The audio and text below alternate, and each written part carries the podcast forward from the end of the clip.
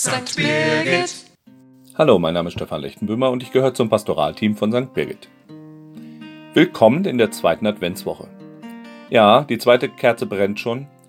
Und hast du nicht gesehen, sind wir auch schon wieder ein großes Stück auf Weihnachten zugegangen. In diese Woche fällt in diesem Jahr auch der Gedenktag des wohl bekanntesten Heiligen überhaupt. Da kommt auch der Herr mit dem halben Mantel nicht mit.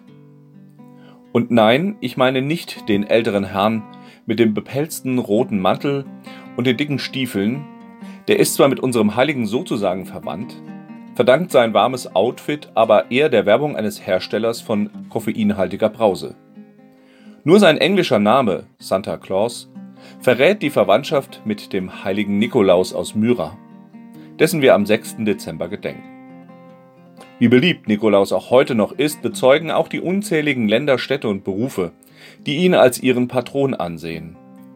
Zum Beispiel Seeleute, Bierbrauer, Notare, Apotheker, Kaufleute, Kerzenzieher und viele, viele mehr. Und natürlich ist er der besondere Schutzpatron aller Kinder und all derer, die schutzbedürftig sind. Daher sind es sicher auch die Kinder, die sich am meisten auf den Nikolaus und auf den Nikolaustag und seine Geschenke freuen. Was ich am heiligen Nikolaus sympathisch finde, ist, dass er nie die Absicht hatte, Bischof zu werden, ein hohes Amt zu begleiten oder Macht zu haben. Er wollte schlicht und einfach für die Menschen da sein, die in irgendwelchen Nöten steckten, und hat sich dabei als wahrer Hirte erwiesen, einfach und bescheiden.